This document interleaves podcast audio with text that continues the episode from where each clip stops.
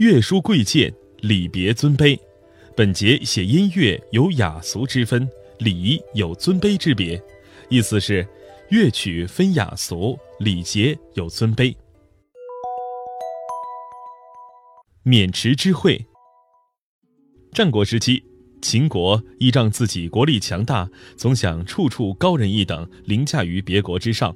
公元前二百七十九年，秦王怕自己树敌太多，便向赵国表现出一副友好的姿态。他派使者约赵王到黄河西边的渑池会盟。大王万万去不得啊！您难道忘了当年楚怀王听信秦王议和的谎言，如期赴约，结果被囚禁，最后克死秦国的教训吗？听到消息后，大臣们纷纷劝阻。是啊，秦国是虎狼之国，一贯言而无信，此行肯定凶多吉少。赵王也不准备去了。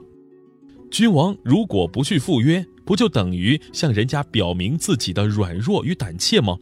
廉颇、蔺相如则认为赵王应当去。经过一番权衡，赵王决定让蔺相如陪自己去赴约，并让平原君赵胜等人率军驻扎渑池附近，以防不测。会盟的那一天，两国君王对坐痛饮，觥筹交错，言谈甚欢。不觉间，二人都有醉意。寡人听说赵王喜欢音乐。现在就请弹一曲助助兴吧，秦王忽然提议道，并指了指旁边的那把宝瑟。好啊，好啊，为我们秦王效劳吧！臣子们也随声附和。赵王耳根都发热了，你我都是君王，凭什么我要给你弹瑟？可是慑于秦王的威严，他很不情愿地奏了一曲。这时，秦国的史官赶紧上前做了记录。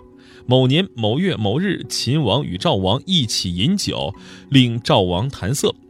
陪侍的蔺相如气得脸色发青，他忽地站起来，双手捧一只盛酒用过的瓦盆，跪在秦王跟前，说：“赵王私下里听说秦王擅长秦地的音乐，就请您用这瓦盆凑合着敲一敲，君臣同乐。”秦王愤怒地瞪着眼，不肯敲击。大王不能欺人太甚，在这五步之内，我蔺相如的血就要溅到你身上了。蔺相如又忽地站了起来，秦王的侍臣纷纷上前想捉拿蔺相如，休得无礼！只见他双目圆睁，怒发冲冠，喝斥声震摇屋宇，侍臣们不觉后退了好几步。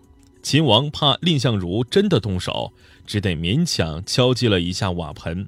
蔺相如马上回头招呼赵国史官，写道：“某年某月某日，秦王为赵王击否。”秦国群臣受此羞辱，十分恼怒，说：“请用你们赵国的十五座城池作为给秦王祝寿的礼物。”蔺相如毫不示弱，他针锋相对地答道：“礼尚往来，我请秦王把咸阳城献出来，作为给赵王祝寿的礼物。”好家伙，咸阳可是秦国的都城啊，怎么能随便送人呢？